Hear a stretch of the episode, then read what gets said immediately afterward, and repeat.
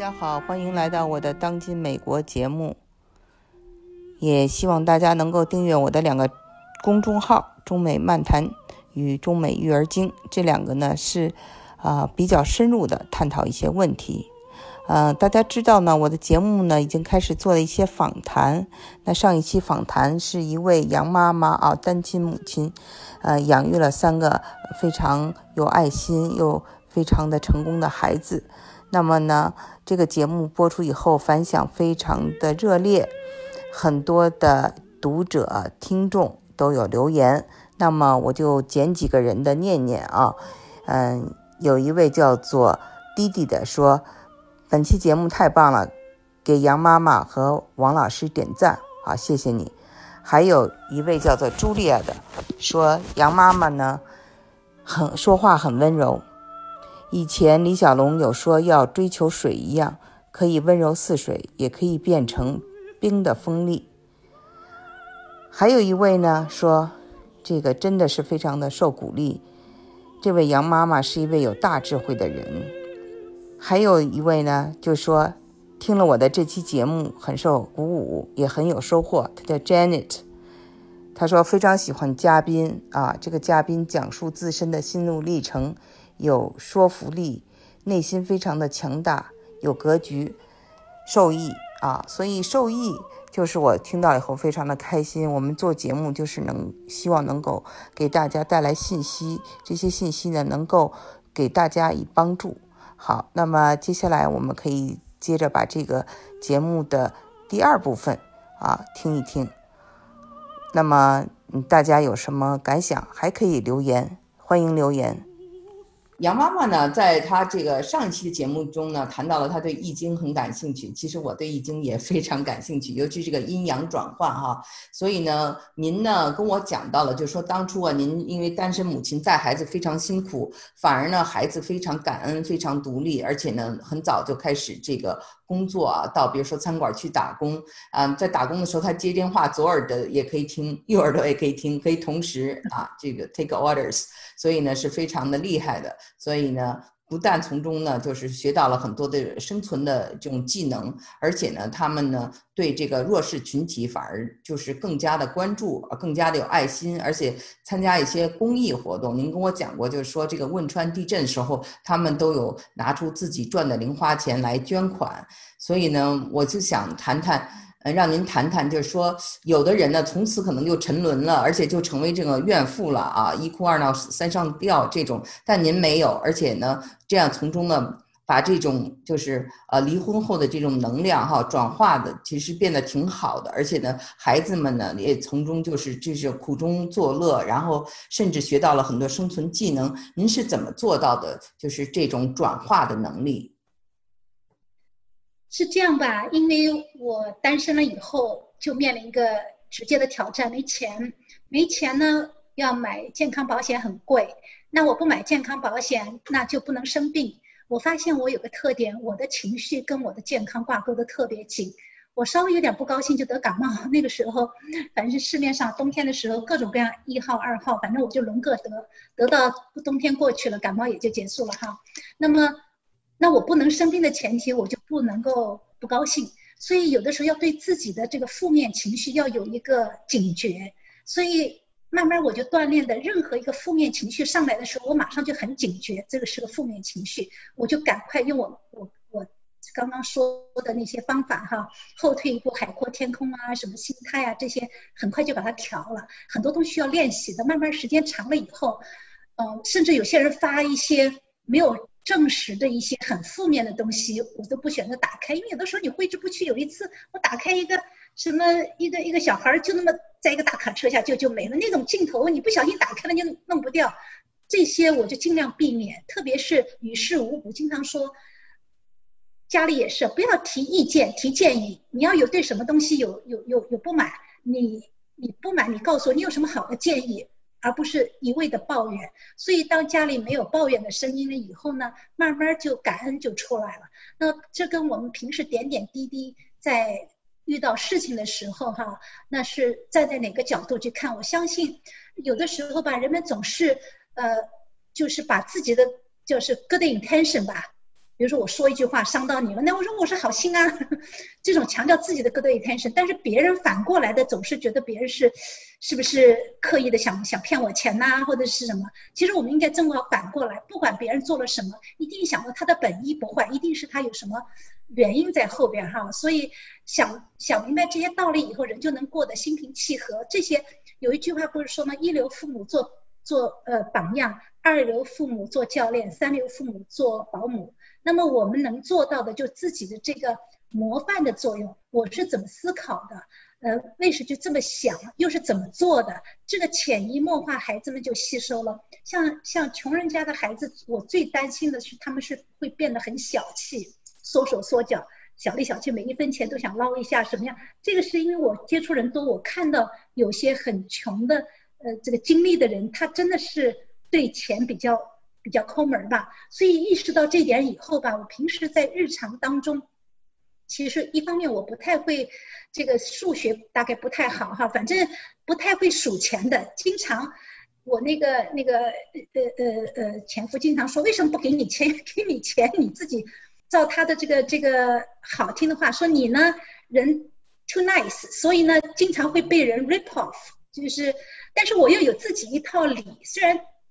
对方认为是歪理，我认为我说我不会，我不去跟比自己日子过得还差的人太计较。比如说有人到我们家来，那个时候做地下室哈，呃，那他为了拿到这个 deal，他可能报价跟他实际花费的可能要有个距离，最后他要多花钱。我相信他曾经 rip off, ripping me off 也没意义，为什么呢？他就他就。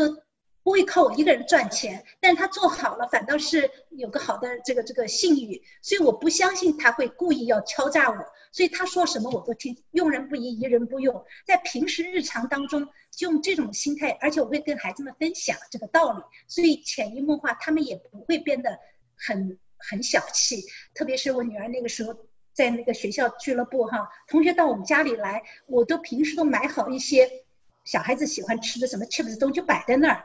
所以，就是让他知道不要小气。所以在这种情况下，而且他们是从小看《三毛流浪记》长大的，所以也知道还有比他更更困难的、更可怜的孩子，所以他们就会有这种这种感恩和关爱弱小的人的这个这个心吧。就是那句话，不不跟比自己日子过得还差的人太计较，不是说好像呃呃那个那个，而且给的时候一定要。你像有的，我觉得我们有的时候家长也想培养孩子给予哈，一到了学校要说捐款嘛，都是好好捐钱捐钱，让孩子有个 good feeling。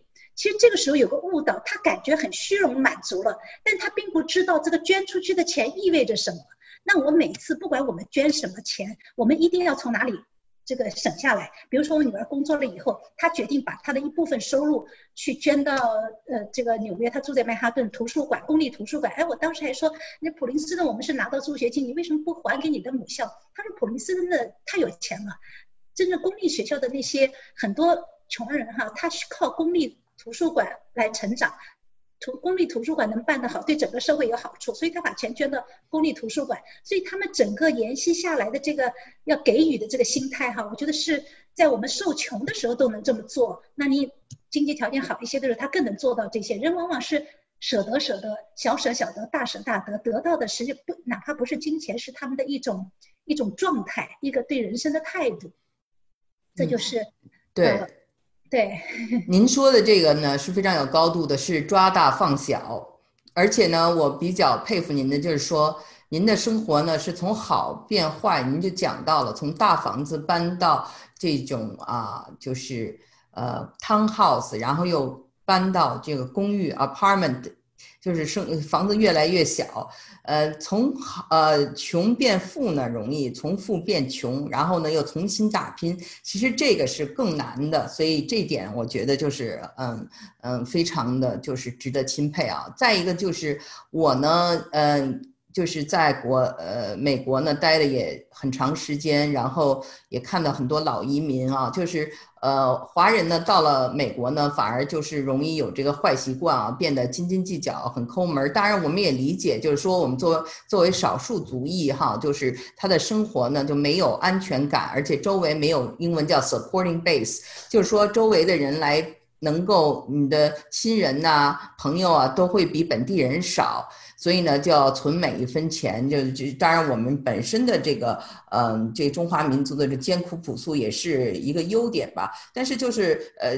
变得过分小气了以后呢，就是呃很多国内的人呢，就比如说跟他们的亲戚啊打交道，他们回国以后都不习惯了，就觉得有些冷漠或者有些就是特别的这种呃抠门。其实不是说他们的这种真的没钱，而是一种心态的这种贫穷。您觉得这个是怎么造成的？就说华人中间普遍的这种这种比较斤斤计较的这种心态，您觉得呃您是怎么避免的？是这样哈，因为钱来的不容易，因为这我深有体会，所以呢，丢了以后吧，就觉得哎呀，我能够攒一点是一点。可是还是那句话，后退一步，海阔天空哈。我就是这么想。第一个，我们所有的捐钱，包括我女儿现在的捐钱，它都是有一个呃相对的。比如说当初我们是为了捐汶川地震，我们是从呃五月份到年底这么一段时间。别说是吃餐馆、看电影，连麦当劳都不去，连连那个现成的这种饼干、包子都都从那儿省下来的钱。现在他也是啊，他每次到哪里都自己做上。以前喜欢吃卤鸡蛋，买那就不买，那就自己煮。这些钱省下来去捐出去，而不是说反正我钱多，或者是拿爸妈的钱去捐，就是有这么一个一个思路。还有一个就是底线思维，那这个从小不要让他们有一种担心。太多的担心，怕这个，呃，流浪街头什么。有一次我去当地一个韩国韩国的这个糕饼店哈，跟客户呃谈事情，完了以后吧，出来的时候人家关门了，哎，我想到我还要开很久哈，开一两个小时，我说能不能让我先上个厕所再出来？那我从厕所里出来的时候，他们已经打烊了，关门了。那时候我就看见他们把那个。那个糕那个那个点心啊，就丢在一个垃圾袋里头。哎，我说这么好的糕点，你们丢垃圾袋干嘛？他说我这个不能过夜的啊，我们这里是严格规定的。我说那你为什么不带回家呢？他说我学这个也是不可以的，有规矩的。然后当时就觉得很很一个很踏实。我说哎，真是这个这个这么物质极大的丰富的这个地方，我们担心什么？实在是没饭吃，我知道他的垃圾桶在哪里，我就晚上等他们都走了，我就去把它捡出来。首先我没偷没抢，对不对？那个、那个、那个，就那个垃圾袋也是新的，一个袋子也是干净的，这个都拿回来把它放在锅里头煮一下。更何况我还没有到那个地步，至少我知道这个底线不会不会让我呃流落街头的，我就心里踏实，就不用太多的担忧。我经常说，我们活在。今天这个年代，要饭都饿不死。我们的年代不像以前几百年前、几千年前，真的就是路有冻死骨。我们已经很幸福了，人心不能太贪。这个，呃呃，贪嗔痴慢疑哈，这个人生几个毒哈，首当其冲就是贪。一想到不要太贪，你就你就很踏实。这个影响到孩子们，他们也会这么想，所以就不会有那些钱的纠结。嗯，这个是非常值得借鉴的。然后呢，我和您一样也是呃三个孩子的母亲。您也知道啊，我有呃两个儿子一个女儿，然后他们还小。呃，我是想很多的这种啊家长啊，尤其国内现在也都是多子女啊，呃生了二胎等等。那么我就想问问，就是怎么处理好这个孩子之间的关系？他们出现矛盾的时候，您是怎么处理的？然后他们。您的三个孩子的性别差很大嘛？然后您是怎么就是就是嗯因地制宜的？还有就是说，如果孩子们争吵或者争宠啊，这个争宠就是呃嗯父母的这种争宠，我是知道在很多多子女家里是非常的普遍的。那遇到这样的问题，您怎么处理？是这样的，首先呢，还是那句话，我们父母的心态要摆正了。小孩打架是再正常不过的事情，哪有不争的呢？这是不管什么年龄段都有的，所以不是，而且并不是个坏事儿。经常我说相由心生是什么呢？你看现在你在呃德州是吧？你在我在新泽西，我们俩能够通过视频在在说话，或者我们俩能有交流，这个中间有什么东西？有什么电波？什么波？哈，呃。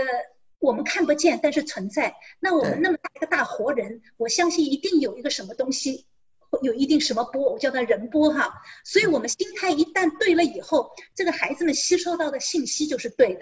所以，家一定不能说是压强压怒火，但是嘴上假装是是是是客气的，这个没有用的哈。所以，心从心底深处就要有一个，呃呃，散发出一个一个一个善意的呃快乐的这么个波线出去，然后下面就处理。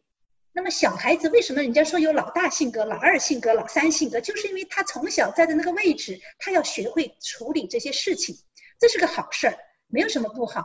那么几个方法，第一个转移注意力，把注意力转移。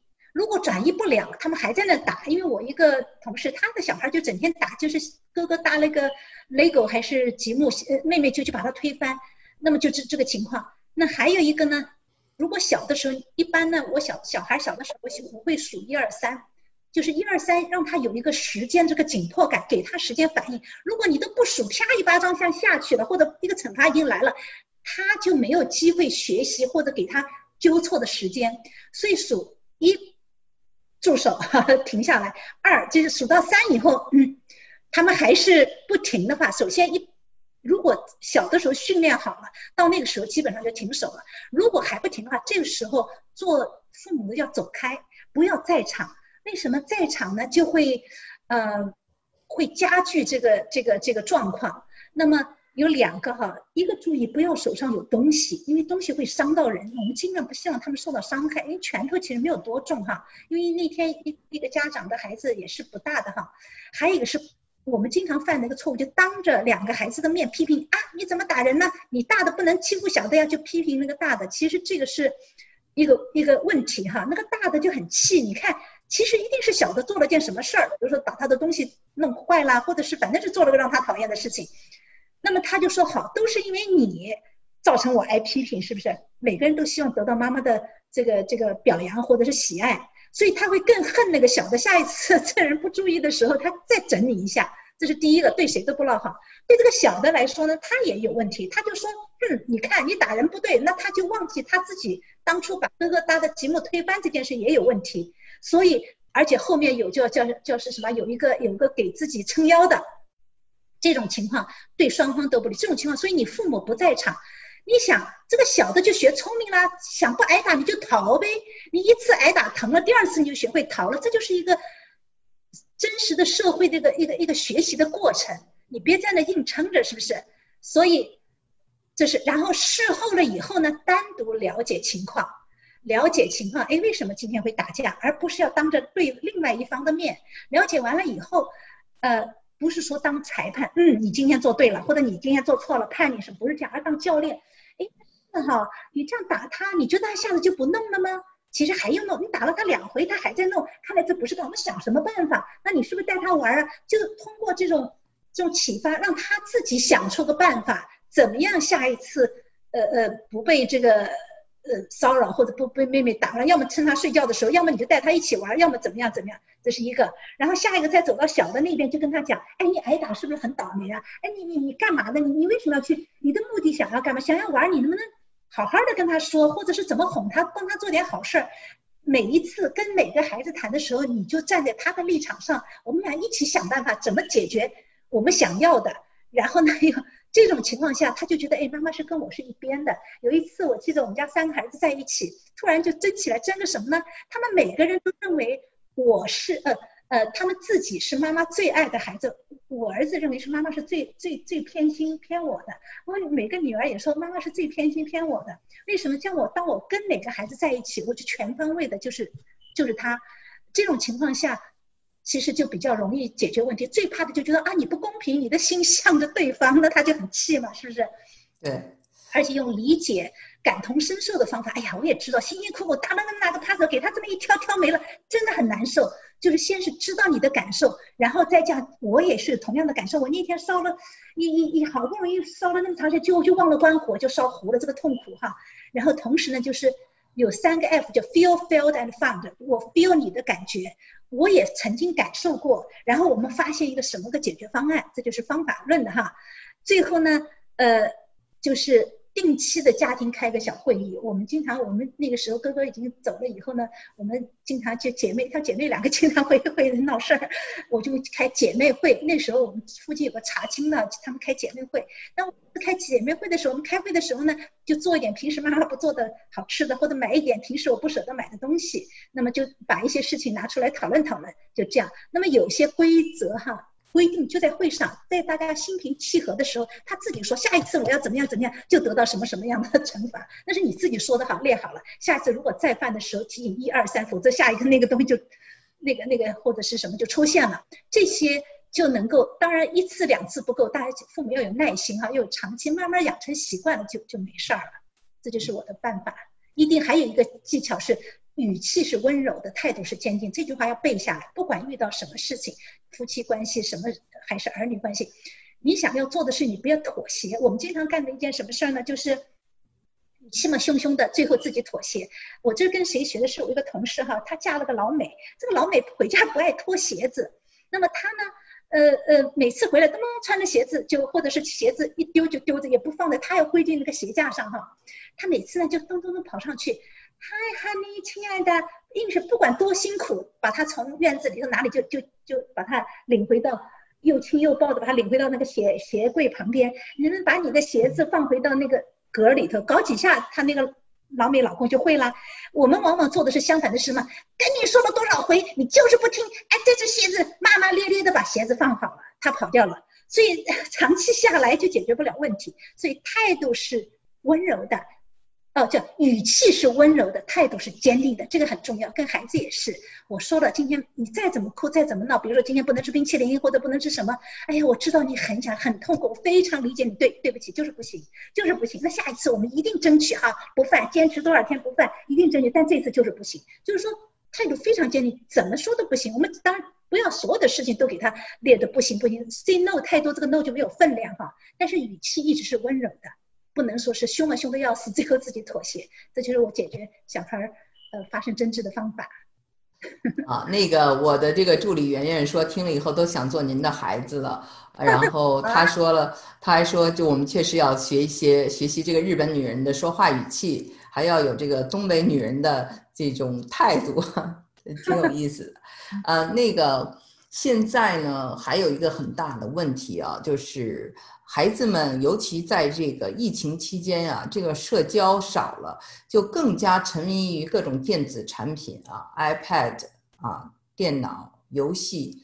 嗯，我呢听说您在这个我们的这个中美育儿群里头给大家支招了，而且这个招特别灵。我现在也想听听啊，就是您是怎么处理这个孩子？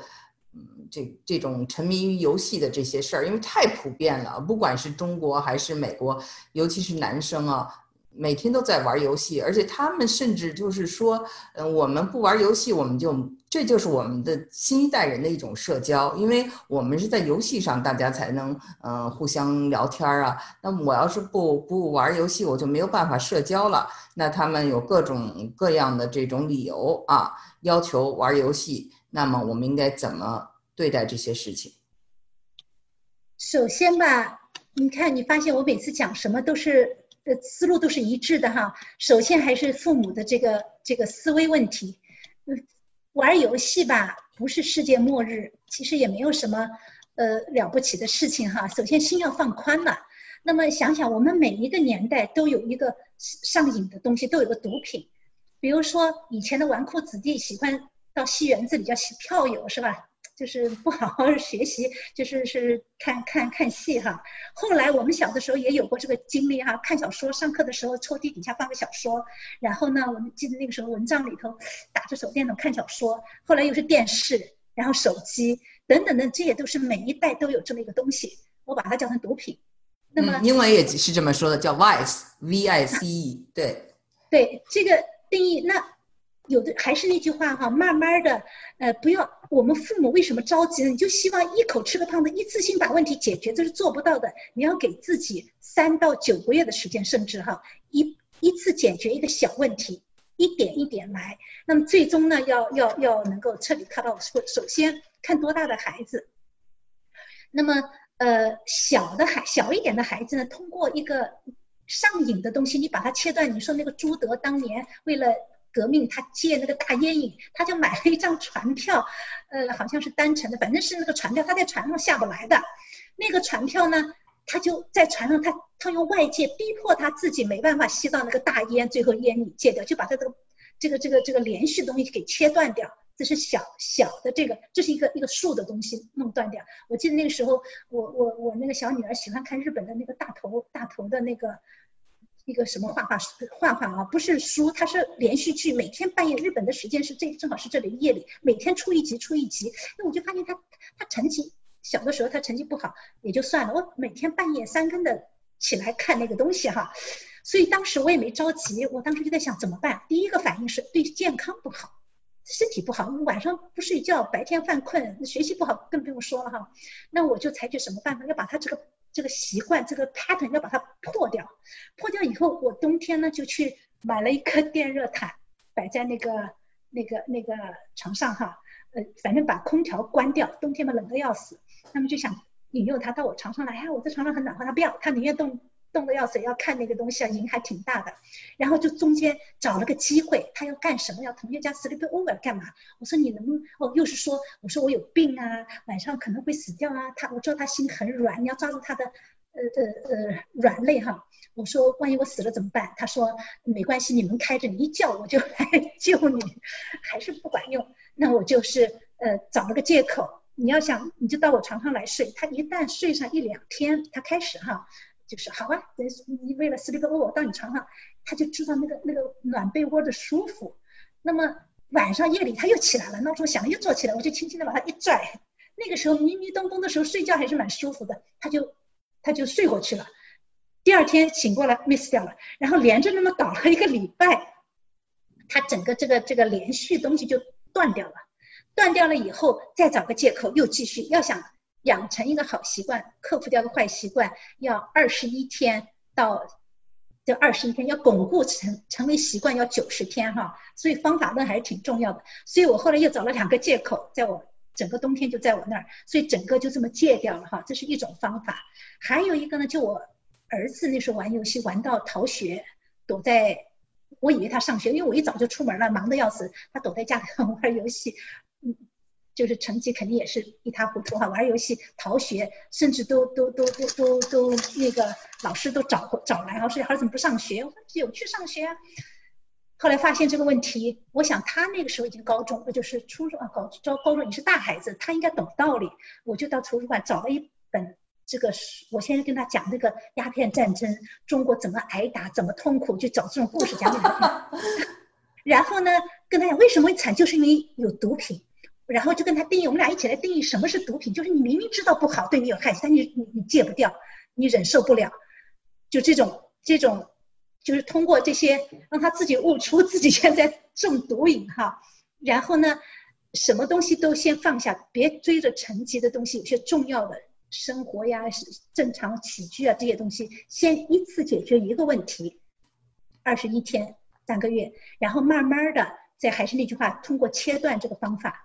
就是就是一天，哪怕你少玩一点呐什么的就可以，而且你跟他一起讨论，通过你讲这个呃讲这个这个 鸦片战争，你我们这个故事是太多了，你可以找到很多恐怖的故事，你知道吗？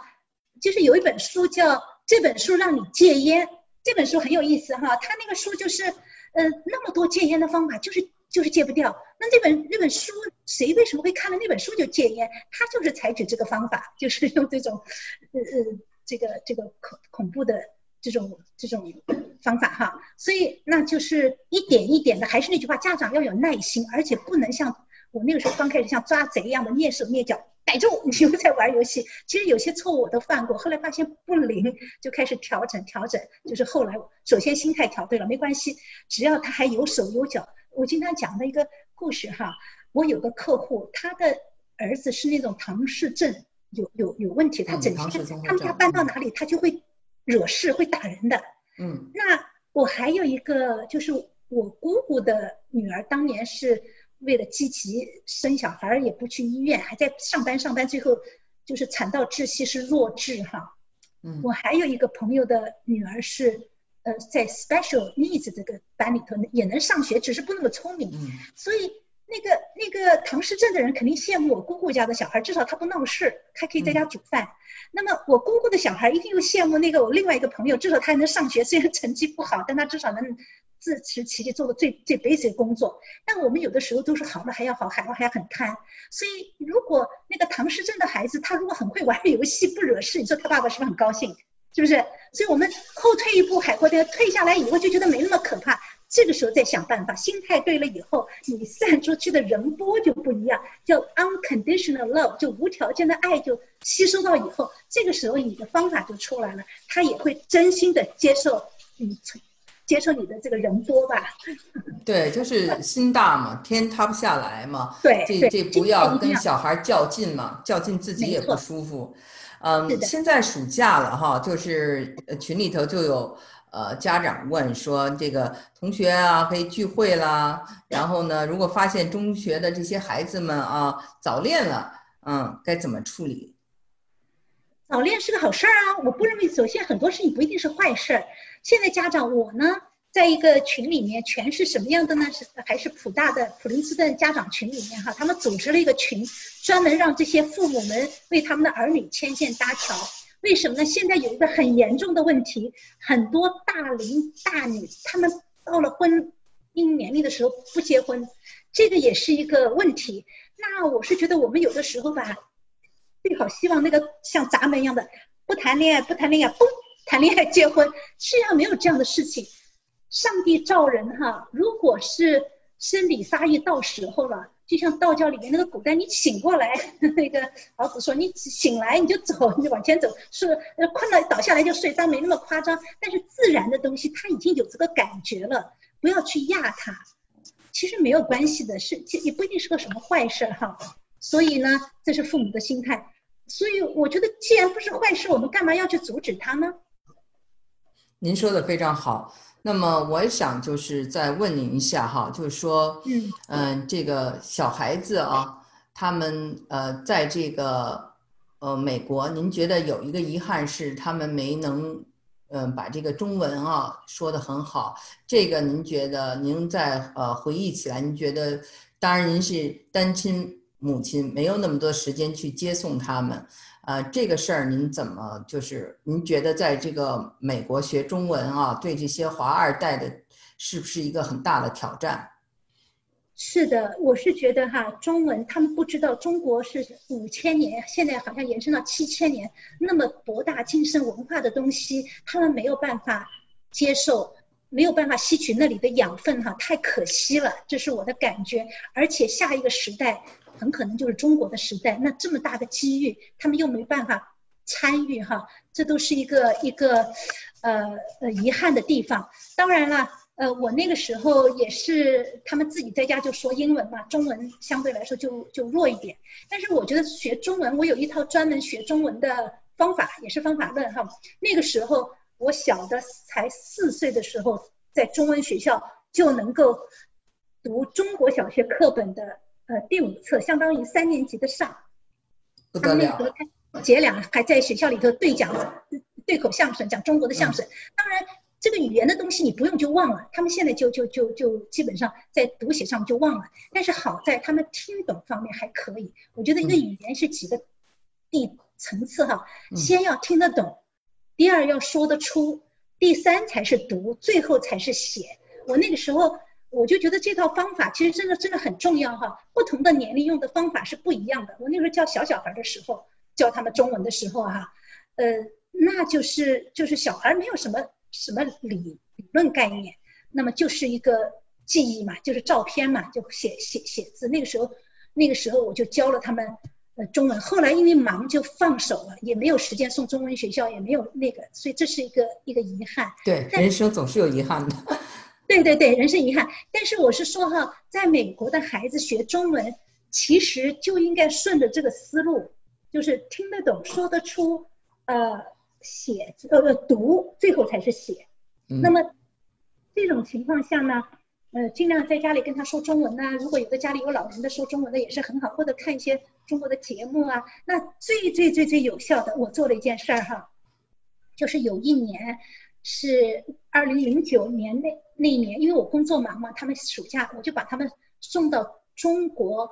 当时我到处就找哪里可以住在里边的这个这个夏令营，不管他们住哪里都可以。当时就找到一个曹艳华在上海办的一个乒乓球学校，哎，我说你们就去到那个乒乓球学校去，他们就在那里面住了一个暑假，就住在那个上下铺，跟中国小朋友住在一起。那个暑假完了以后，至少他们听得懂和说得出这关是是是过了。当然这个 level 还是有限哈，只是日常生活这一块儿。所以这是一个高效率的方法。一个语言你就得到那个环境里头去，而且我觉得在美国的华人或者在华人学英英文，呃，它是有一个 fundamental 的这个就最基本的一个脑力训训练。中文是用图案变成这个这个文化的东西，这个英文是用语音，比如说今天我们讲 sound out，你能够说，基本上你。你拼一拼，知道一些拼写规则，你也能能能够猜也猜出来了。所以这是两个不同的大脑刺激的这个方向，所以两个都得学。在这种情况下呢，中国是你看一个口就是个方的，像个口；一个门儿就那样，还一个还一个门儿，是吧？就是这个联想都是不同的刺激，所以都挺有好处的。我可以下找学中文，在美国学中文做一个分享，那是非常非常详细的。小的时候怎么做？一年级怎么做？